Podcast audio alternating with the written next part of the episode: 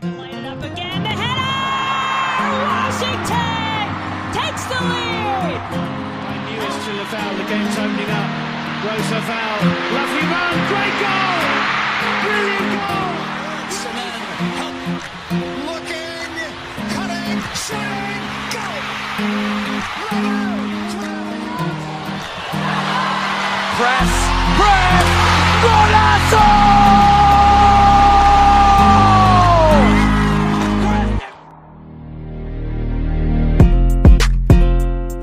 Fala galera, eu sou Amanda Viana e tô chegando com o episódio número 2 do Na Cara do Gol, podcast da grade do Planeta Futebol Feminino focado no futebol estadunidense. Se você ainda não nos segue lá no Twitter, fiquem ligados na arroba, arroba na cara do gol, tudo junto, e a grafia de gol é G-O-A-L. Lá nessa primeira rodada da Challenge Cup eu fiz algumas. É, fiz coberturas né, de jogos ao vivo, rolaram alguns é, comentários mais analíticos, então fiquem ligados lá caso tenham interesse né, nessas informações adicionais. Sobre os episódios, é, ainda não tem um dia certo para lançar, né? Tô começando a me planejar sobre, sobre essa questão do calendário, ver qual, qual será a demanda em, em relação às rodadas da NWSL, os assuntos, mas acho que, que com o andar da carruagem a gente vai conseguindo acertar isso para ficar melhor para todo mundo, né?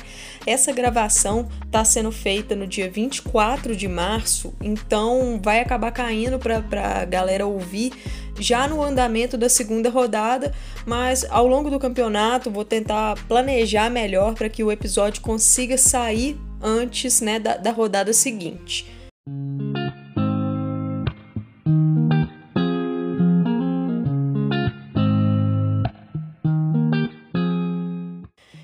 Finalmente começou essa temporada 2022 para os clubes dos Estados Unidos, né? No último dia, 18 de março, nós tivemos o início da NWSL Challenge Cup, a primeira competição do ano e que está antecedendo aí o campeonato da NWSL.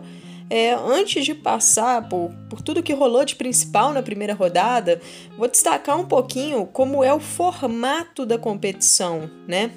É, as 12 equipes da NWSL foram organizadas em três grupos de quatro, divididos regionalmente com base na localização dos times. Temos a divisão leste, ou East Division, com o Orlando Pride, o Washington Spirit, o North Carolina Courage e o Gotham FC. A divisão central, ou Central Division, com Chicago Red Stars, Houston Dash, Racing Louisville e Kansas City Current. É, a divisão oeste, ou West Division, com o Owell Rain, Portland Thorns e os estreantes Angel City e San Diego Wave. É, as, as equipes se enfrentarão dentro desses respectivos grupos, né, no esquema de ida e volta, jogando assim seis partidas cada. O primeiro colocado de cada grupo vai avançar para a semifinal, assim como o melhor segundo geral. Passando agora rapidamente pelos critérios de desempate, o primeiro deles e principal será o saldo de gols. Na sequência, temos número de gols marcados, confronto direto, saldo de gols no confronto direto, número de gols marcados no confronto direto, quantidade de cartões, lembrando que existe uma, uma pontuação né, para cada cartão que você leva, cartão amarelo, cartão vermelho e tal, e por fim, o sorteio. Para situações de em caso de empate visando a vaga de melhor segundo colocado, a ordem dos critérios é a mesma, só vai ser excluído a questão dos confrontos diretos mesmo. Nas fa na fase eliminatória, né, teremos aí quatro classificados no total, é, fazendo parte das semifinais. As semifinais serão em jogo único. Os três primeiros colocados de cada grupo eles serão ranqueados entre si é, em cabeça de chave 1 a 3 para definir essa ordem mesmo. E o melhor segundo colocado será o cabeça 4 porque aí a gente vai ter o confronto entre o cabeça 1 e o cabeça 4 e entre o cabeça 2 e o cabeça 3.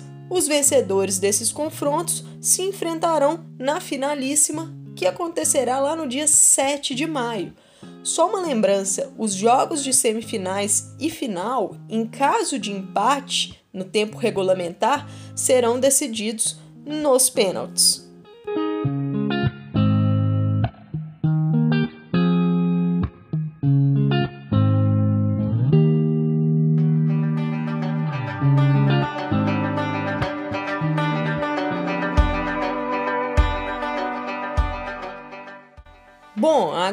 Falaremos sobre o que rolou de principal né, na primeira rodada e a primeira impressão deixada pelas equipes. Lembrando que temos que considerar alguns fatores, né? Começo de temporada, as equipes com, com muitas mudanças no, nos seus elencos, né? Muitas jogadoras novas, algumas perderam peças importantes, várias equipes com treinadores novos. Ano passado aconteceu muita coisa complicada na NWSL, muito treinador saindo das equipes, né? Situações é, envolvendo abusos de vários tipos, então várias equipes com novos comandantes. E, e, isso tende a mexer, a causar oscilações nesse início, até para ajustar esquema, entrosamento e tal. Então, só para a gente levar isso em consideração. Na divisão leste, o Orlando Pride empatou por 0 a 0 com o Washington Spirit e o North Carolina Courage bateu o Gotham por 2 a 0. Falar um pouquinho sobre o Pride, né? A equipe vem para esse 2022 com um projeto de rebuild. É, se desfez de várias peças do elenco de anos anteriores, algumas delas de peso, como a Alex Morgan, a Ellie Krieger e a Ashley Harris, para apostar em várias jovens e também jogadoras de confiança da nova treinadora, Amanda Cromwell. É, um nome aqui, a Aline Reis, por exemplo, ex-goleira da seleção brasileira, é um, uma dessas peças de confiança e ela chegou para preencher a vaga de preparadora de goleiras. Então ela está na comissão técnica do Orlando Pride. A Rainha Marta foi eleita capitã da equipe para a temporada e outra brasileira que também está no elenco é a meio-campista Thaís Reis. Ela tem treinado com o time nesse ano, fez parte da pré-temporada como uma, uma atleta chamada de non-roster invitee, ou seja, ela é, é convidada a treinar com a equipe, mas não está oficialmente no elenco, né? E, e, ela não foi inscrita inicialmente na Challenge Cup, mas continua treinando com o Orlando Pride, então nada impede que ela integre o elenco principal da equipe para a temporada regular da NWSL. Passando para o que foi a primeira partida, é, eu vi uma equipe organizada em um 4-4-2 que em alguns momentos acabou virando um 4-2-3-1 é, sofreu muita pressão do Washington Spirit no início, teve dificuldade de sair jogando de trás, né, para construir as suas ações ofensivas. A experiente goleira Erin McLeod fez grandes defesas na partida. É, o time contou também com o fator sorte para sair sem ser vazado e somar um pontinho nessa primeira rodada contra o atual campeão da NWSL, que é o Washington Spirit, né? É nítido que faltam muitos ajustes para a equipe, principalmente a compreensão do plano de jogo e entrosamento, movimentações, posicionamento, né? No decorrer da partida, eu até acho que a equipe se fez mais presente no campo de ataque, aproximando um pouco mais os seus setores, né? Mas o setor criativo pouco funcionou e a pontaria também não foi muito boa.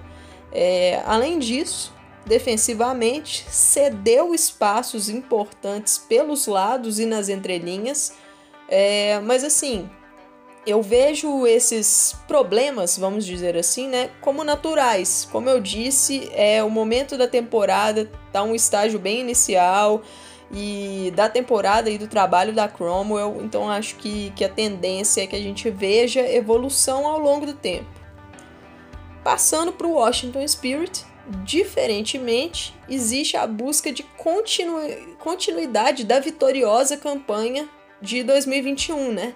Agora o treinador Chris Ward foi efetivado de forma definitiva, né? E a equipe começa 2022 com a mesma base do ano passado. Perdeu poucas peças. Eu acho que talvez a peça mais importante que saiu foi a Paige Nielsen, a zagueira, mas ela vinha sendo reserva na, na temporada passada, mas uma peça importante para o elenco. É, a, a espinha dorsal foi, foi mantida, né? Temos aí a goleira Aubrey Kingsbury, as defensoras Kelly O'Hara e Emily Sonnet, as meio-campistas Andy Sullivan e Ashley Sanchez, as atacantes Trinity Rodman e Ashley Hatch. Todo mundo permaneceu, então importante para o Spirit manter a base que deu certo, né? Na partida, o time variou alguns momentos de 4-2-3-1 e 4-3-3, era algo que já rolava em 2021, especialmente ali no início de cada tempo, do primeiro e do segundo, é, o time criou e teve várias chances interessantes de capitalizar, pressionando e conseguindo é, forçar erros do adversário, mas acabou pecando na, na, no momento de finalizar, na pontaria, parou também nas boas defesas da McLeod. É, conseguiu pressionar alto, mas essa intensidade, né, essa alta intensidade, foi uma equipe que, que forçou bastante no início dos tempos. Isso acabou custando caro, principalmente ali do meio do segundo tempo para frente, porque a equipe passou a sofrer fisicamente, o cansaço, né, as pernas pesaram. Mas assim, foi um início de 2022 que deixa uma impressão de sequência do estilo de 2021 Acredito que melhorando a parte física, a tendência é que o crescimento aconteça principalmente no aspecto ofensivo. Defensivamente, performou de forma sólida.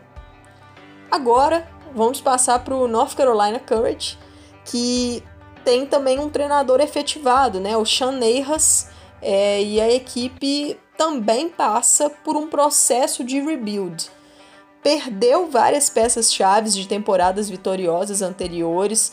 É, eu cito aqui a Sam Lewis, a Lynn Williams e a Jess McDonald.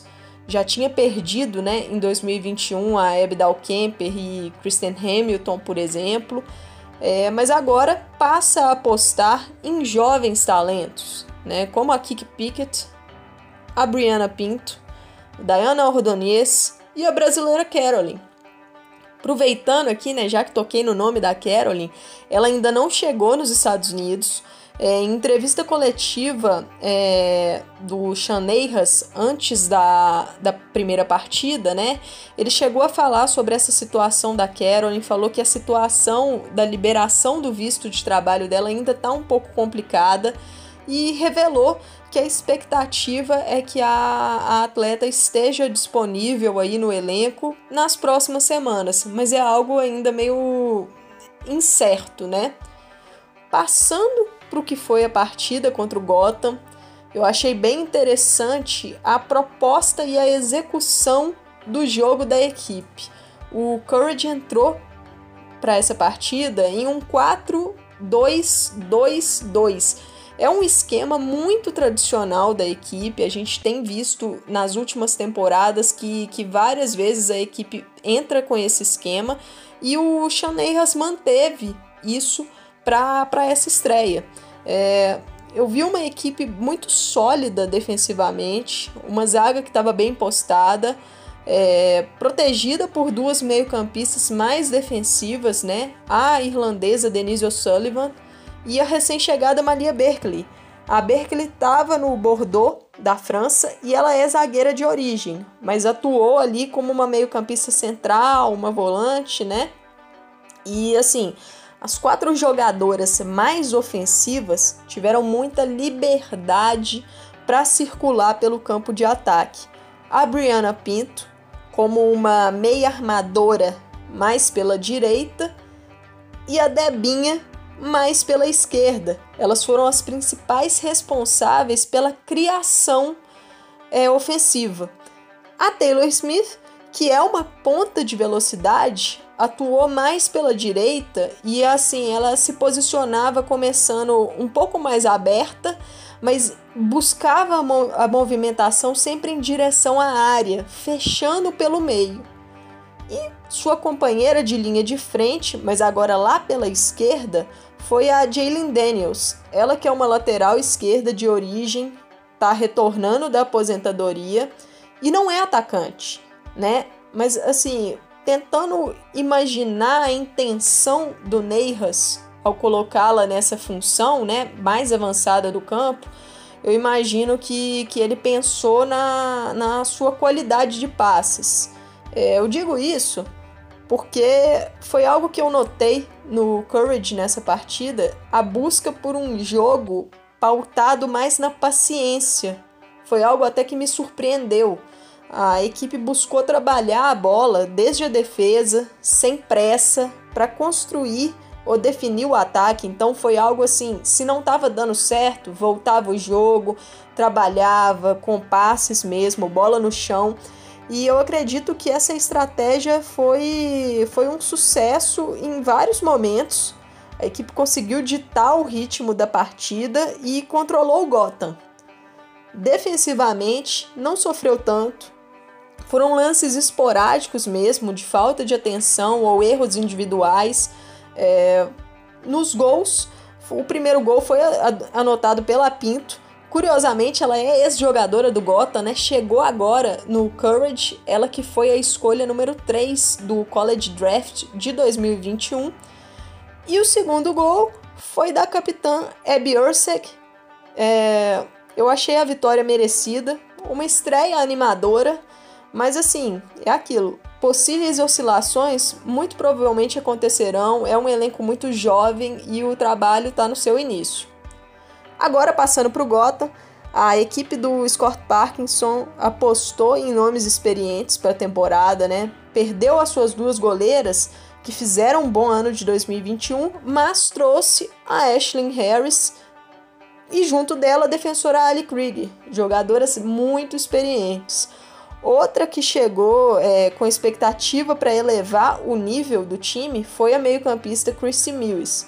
É, a Mills e a atacante Feoma Onumono, elas estão lesionadas, não, não estiveram disponíveis para a primeira rodada, ainda não sei o status delas para a segunda rodada.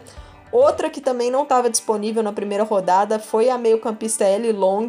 É, também não tem muitos detalhes da situação dela, mas não, não parece ser algo com lesão. Mas o Gota não, não publicou muito detalhes sobre isso. É, pela partida mesmo, o Gotham foi a campo com 4-4-2 losango.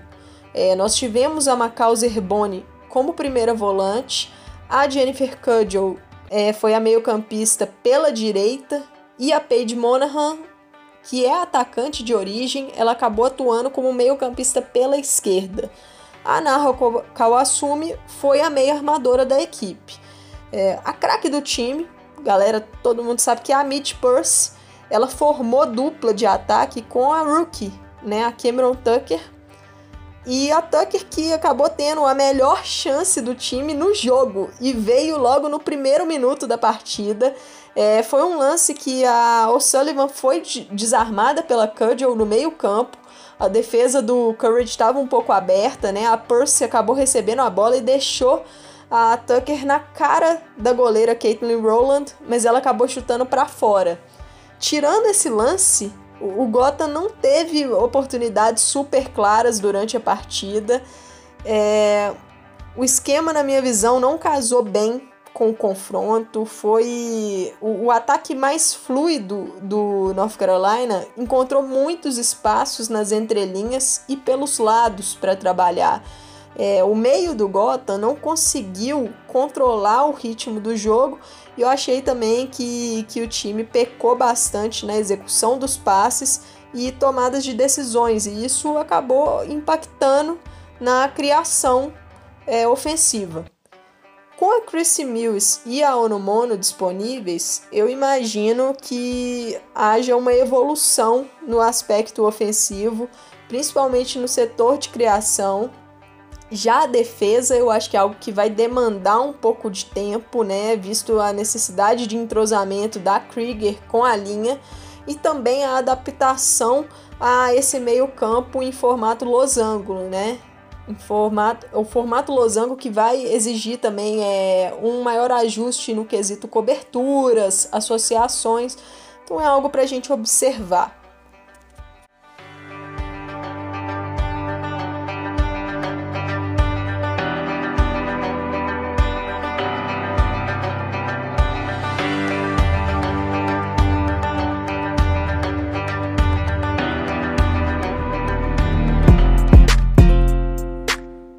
Agora vamos para a divisão central. O Racing Louisville e o Casey Current empataram em 1 a 1 e o Houston Dash perdeu em casa por 3 a 1 para o Chicago Red Stars. É, dessas quatro equipes, apenas o Dash possui o mesmo treinador do, da temporada 2021. Bora falar um pouquinho sobre a partida que abriu a NWSL Challenge Cup né? O Racing Louisville começou esse 2022 com um novo comandante, o sueco Kim Bjorkgren. É, a equipe não teve muitas contratações para a temporada, já tinha um elenco curto em 2021 e continuou dessa forma para esse ano.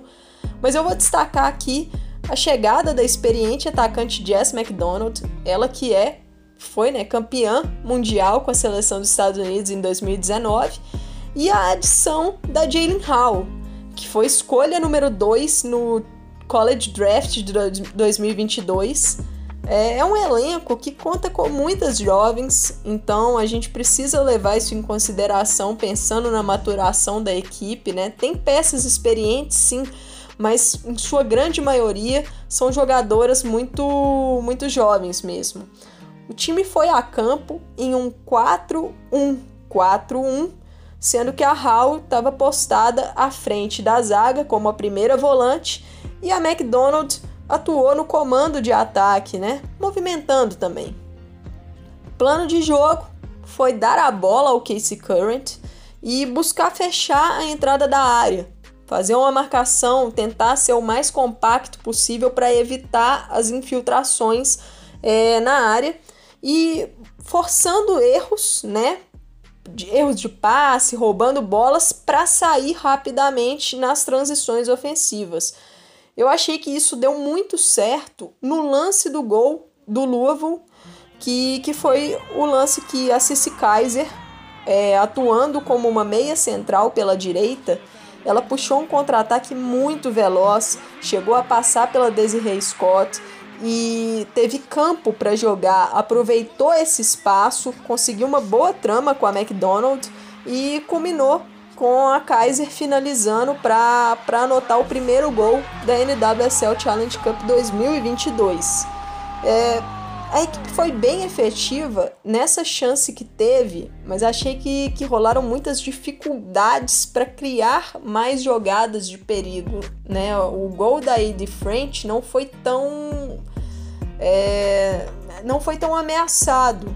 Ficou evidente para mim a necessidade de ajustes, bem como a melhoria nos passes para que consiga controlar um pouco mais a posse e evoluir com mais facilidade na criação, tentando incomodar mais seus adversários.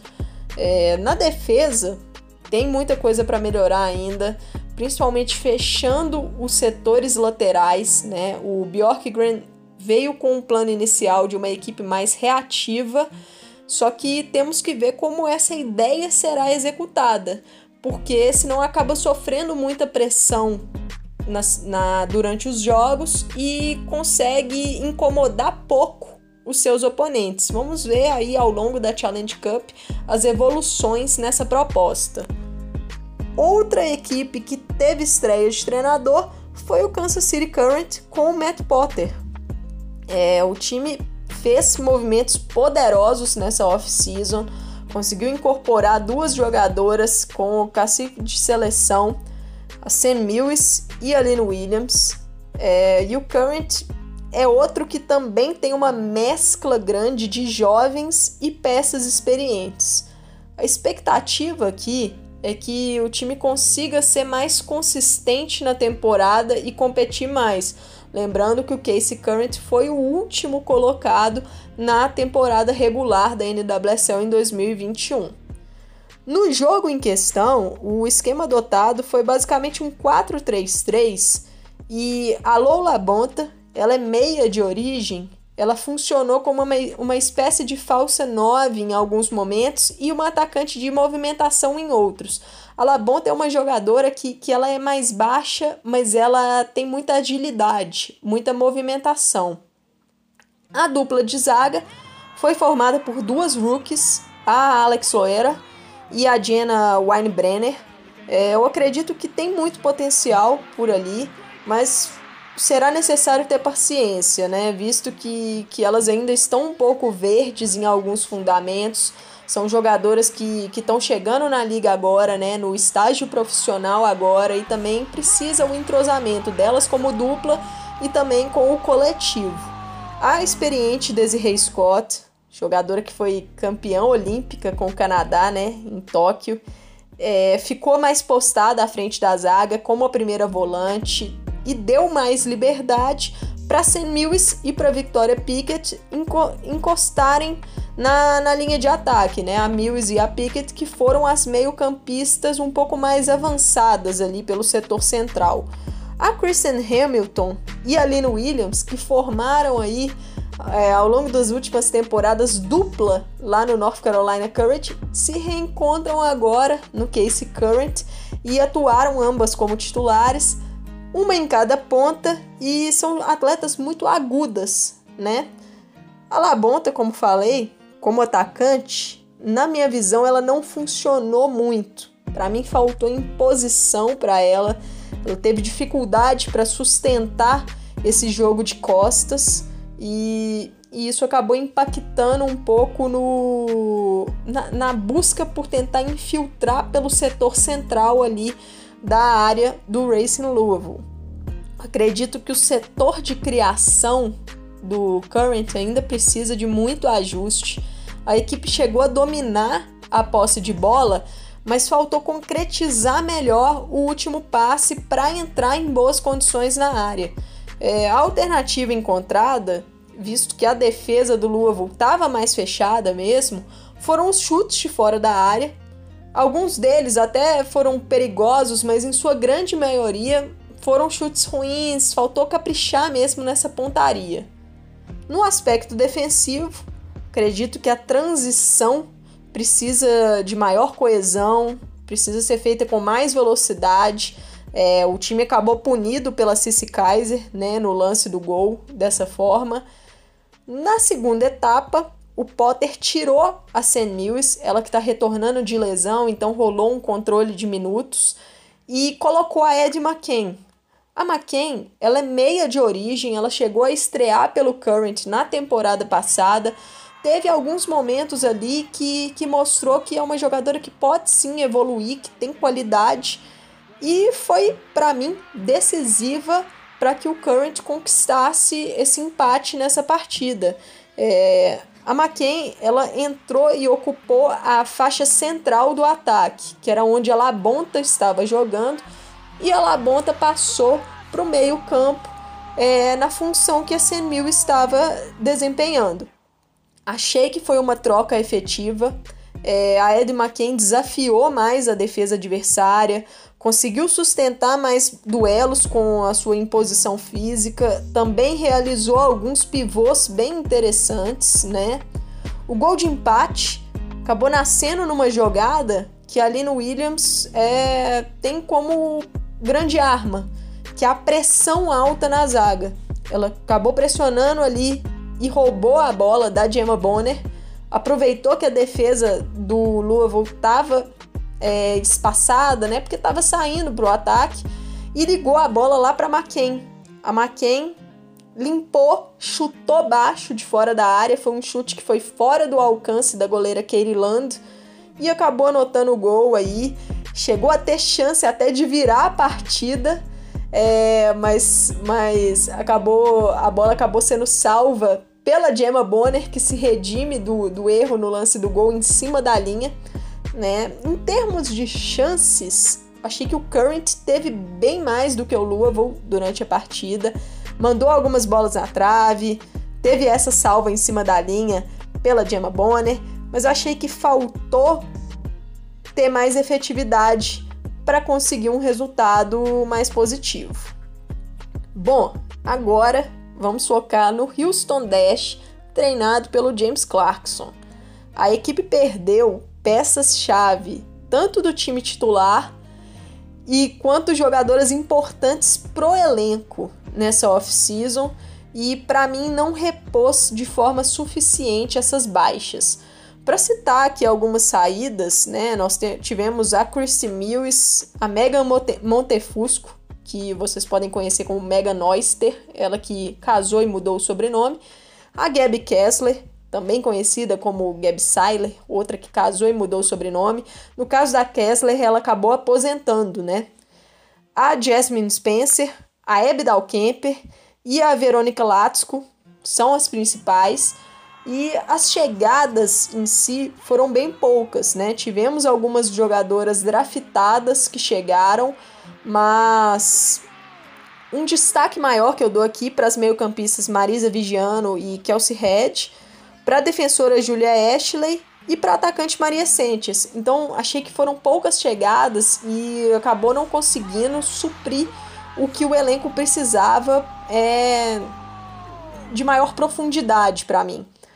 Para corrigir as perdas na defesa, né, a dupla de zaga da equipe é, teve por muito tempo a Megan Montefusco, né, ex-Oyster, e a Katie Norton, ou Ebdal Kemper e Katie Norton. Então, perdendo duas dessas peças, o Clarkson optou por passar a Sophie Schmidt, a canadense, que é volante de origem, para a linha de zaga para formar essa dupla com a Norton. Só que, na minha visão, o que ocorreu foi meio que uma espécie de efeito dominó. A Schmidt não é zagueira, eu acho que ela é muito lenta para a função e ainda precisa aprimorar a noção espacial do setor, cobertura, posicionamento mesmo. E assim, a sua ida para a zaga, para mim, acaba prejudicando o meio, que já estava enfraquecido com a saída das, das peças importantes que eu citei. É, achei que o Dash contra o Red Stars apresentou muita dificuldade de criação pelo centro do campo a Kelsey Head e a Marisa Vigiano, em conjunto com a Shea Groom, que atuou um pouco mais avançada, eu achei que elas não, não conseguiram fluir tanto a construção por ali. Lógico, é natural, é um setor que passa por uma reformulação, mas é algo para a gente ficar de olho para o resto da temporada, né? É, na maioria das vezes, a equipe buscava as pontas como válvulas de escape, a Maria Sanches predominantemente pela direita e a Nichelle Prince pela esquerda. Elas foram os alvos constantes.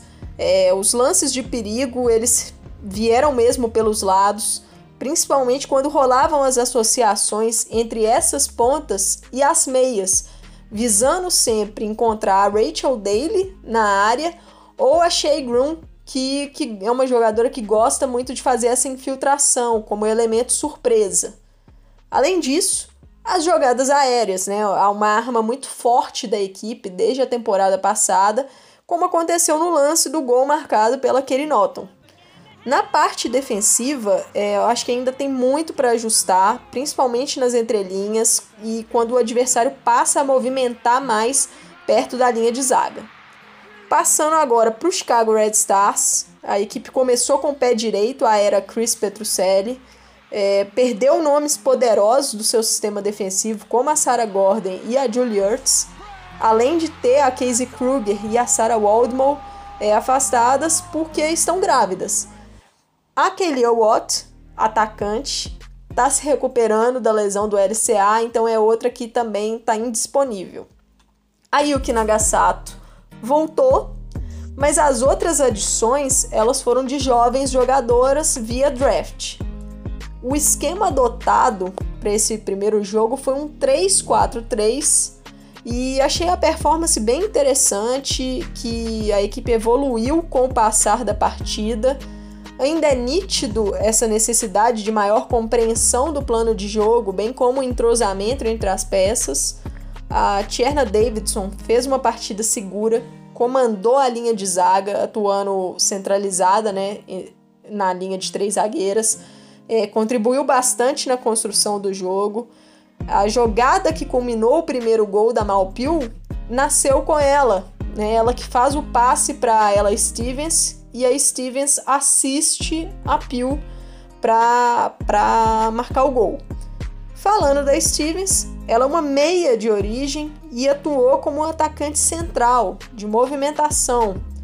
É, ainda acho que falta entender melhor essa função, o que é natural, mas no lance do primeiro gol, os movimentos dela foram perfeitos. Ela sai de perto da zaga, se posiciona na entrelinha, confunde a movimentação da zagueira e acaba isso acaba gerando espaços nas costas e é onde a Pio ataca esses espaços, né?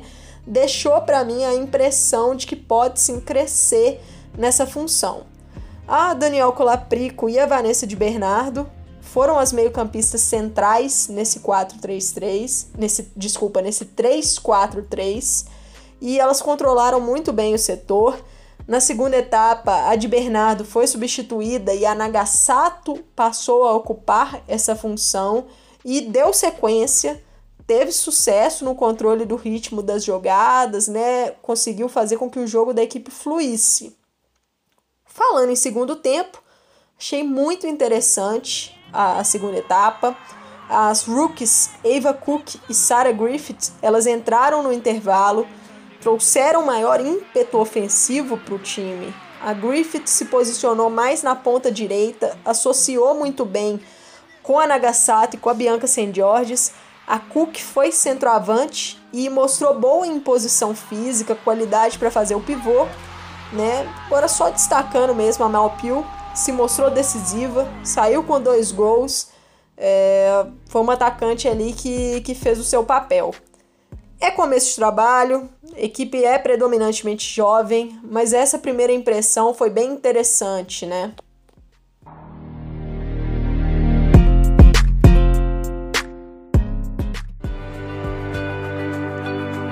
Agora, para fechar, vamos com a divisão Oeste.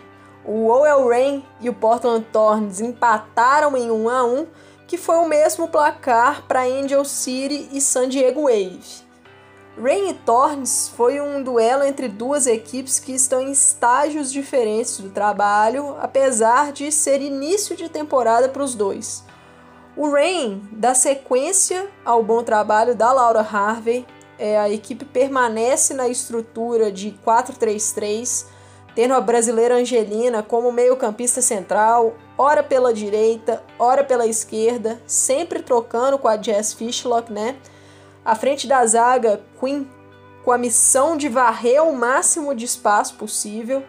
E o ataque contou com a estreia da Verônica Latsko, aberta pela direita.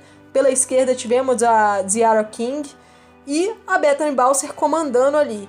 A Rose Lavelle e a, ela ainda está recuperando é, a sua parte física, chegou a entrar é, no segundo tempo, a Megan Rapinoe se recupera de lesão e não esteve disponível para essa primeira rodada.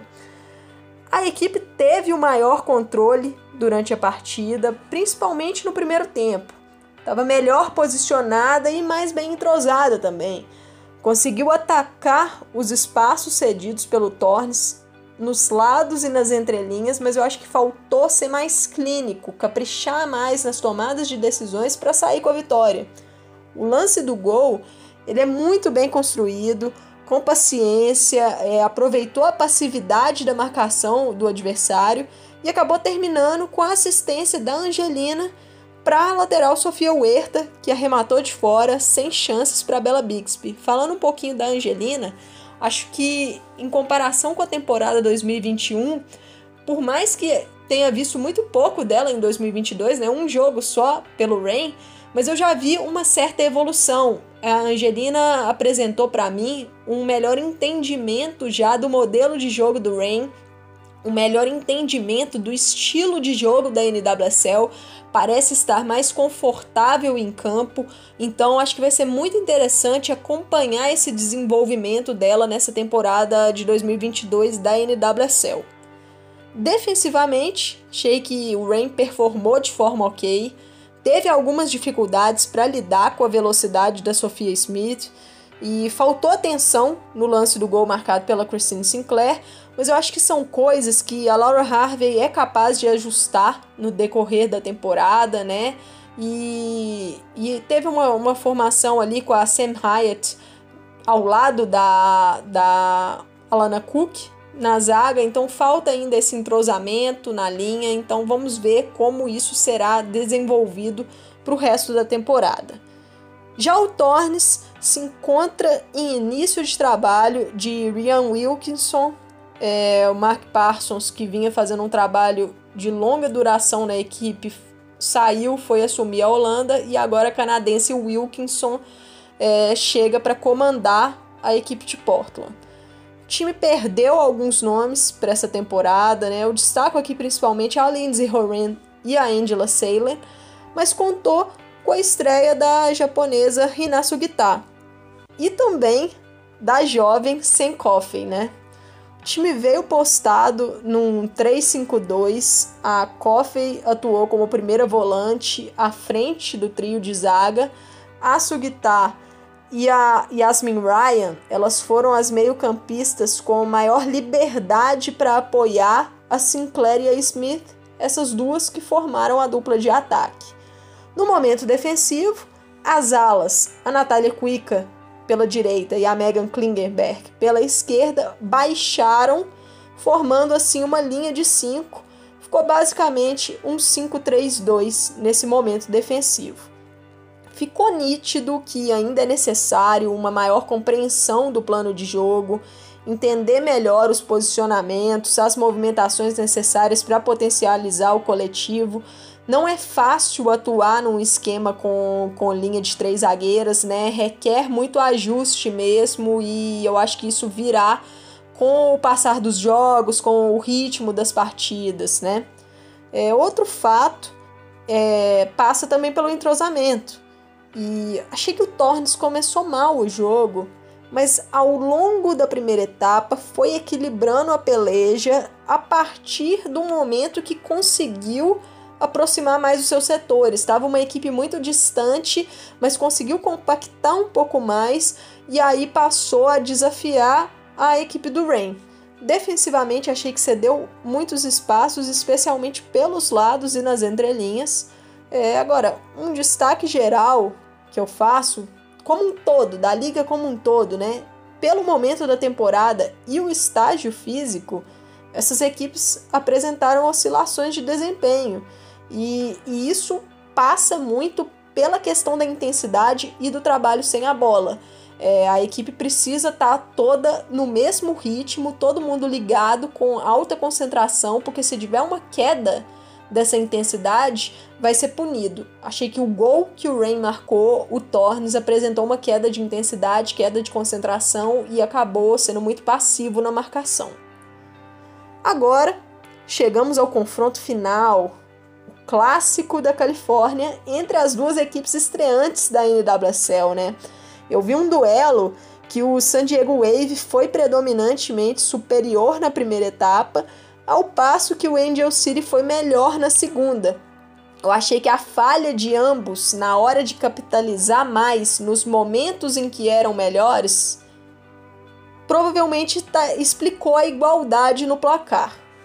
Falar primeiro do Angel City, equipe treinada pela Freia Kumbi, teve alguns problemas de opções defensivas para esse início de temporada.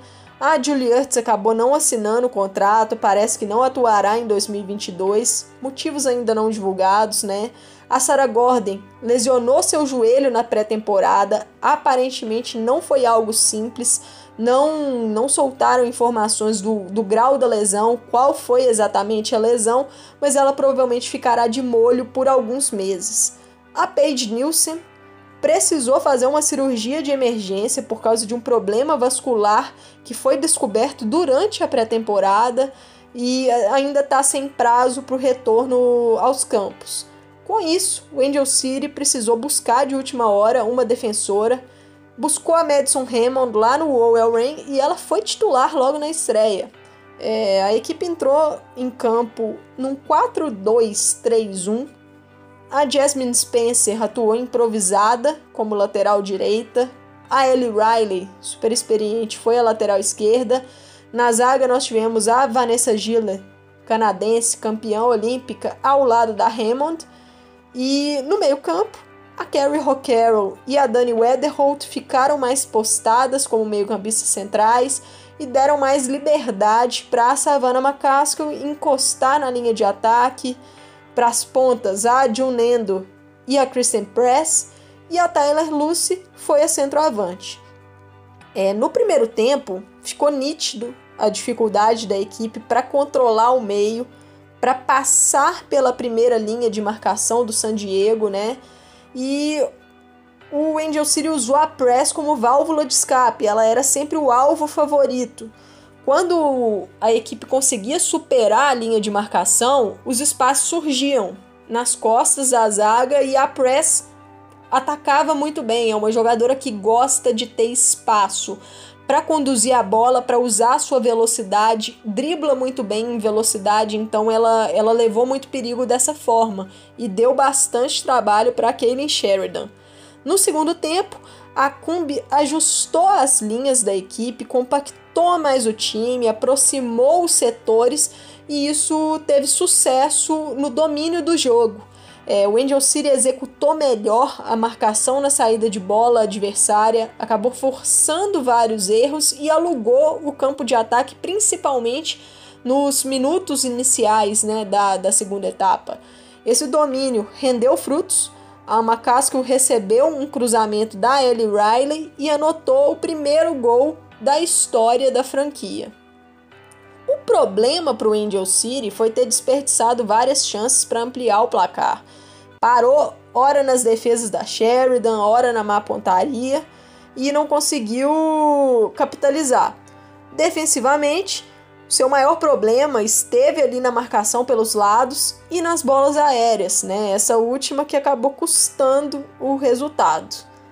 Agora, para falar um pouquinho do San Diego Wave, a equipe dirigida pela inglesa Casey Stoney, é uma treinadora que tem costume de montar equipes muito competitivas, aplicadas, organizadas taticamente, e já deu para ver o seu dedo nisso nessa partida, né? O time veio em um 4-1-2-3 com uma variação para o 4-3-3 no momento defensivo. Vou explicar aqui. A Kristen McNabb, ela atuou como primeira volante. A Taylor Korniak e a Kelsey Turnbull foram as meias. Quando a equipe tinha a bola, a Korniak e a Turnbull, elas atuavam lado a lado, encostando na linha de ataque. Sem a bola, a Korniak descia para a linha da McNabb, ficando lado a lado, e a Turnbull ficava à frente das duas. No primeiro tempo, achei que a equipe teve sucesso na sua marcação mais alta, encaixotou o oponente por muitas vezes, só que quando essa linha era superada, é, a velocidade do Angel City trouxe problemas para a zaga do San Diego, porque os espaços acabaram surgindo, né? A Myra Ellie, ponta, atuou como ponta direita, ela incomodou muito pelos lados. Eu achei que faltou para a equipe apurar mais a tomada de decisão, definir melhor os lances para assim marcar os gols. Né? Acabou sendo superior no primeiro tempo, mas não conseguiu abrir o placar. Já no segundo tempo, achei que a equipe foi dominada, as mudanças no intervalo não surtiram efeito, a Abdal Kemper deu lugar a Kaylee Real, na zaga, né? E achei que isso comprometeu a qualidade da saída de bola. A Marielle deu lugar a Alex Morgan e a Morgan atuou deslocada na ponta. Um detalhe aqui é que eu acho que a Alex Morgan e a jo Jodie Taylor, elas que foram companheiras no Orlando Pride na temporada passada, atuando juntas é algo que para mim não encaixa bem. As duas atuam melhor como centroavantes e quando, quando alguém tem que jogar pela ponta, acaba não potencializando a sua melhor qualidade, né? A equipe passou a ter muita dificuldade de construção, perdeu o meio-campo e o cansaço também é, contou nisso. As opções de banco entraram e não conseguiram resolver tanto esse problema. A defesa foi muito pressionada, passou a ceder mais espaços, mas a equipe conseguiu um empate e veio justamente na jogada de bola parada, que já havia, já havia causado problemas para o Angel City no primeiro tempo. E no segundo tempo, com uma batida de escanteio da rookie Marlin Schimmer, a Kaylee Real aproveitou uma falha generalizada da defesa do Angel City e conseguiu conferir para o gol. Assim, ambas as equipes estão estreando na liga e início de trabalho, então oscilar aqui eu vejo como algo plenamente normal. Bom, galera, chegando aí na reta final desse nosso episódio, vou passar rapidamente aqui pela classificação. Na divisão leste, nós temos o Courage em primeiro, o Pride em segundo, o Spirit em terceiro e o Gotham em quarto. Na divisão central, temos o Red Stars em primeiro, o Current em segundo, o Louisville em terceiro e o Dash em quarto. E na divisão oeste temos o Angel City em primeiro, Portland Thorns em segundo, San Diego em terceiro e o OL Reign em quarto. Lembrando dos critérios de desempate para essa classificação que foram expostos no início desse episódio, né? A segunda rodada terá início na sexta-feira, dia 25 de março, muito provavelmente vocês estarão ouvindo esse episódio com essa rodada já em andamento.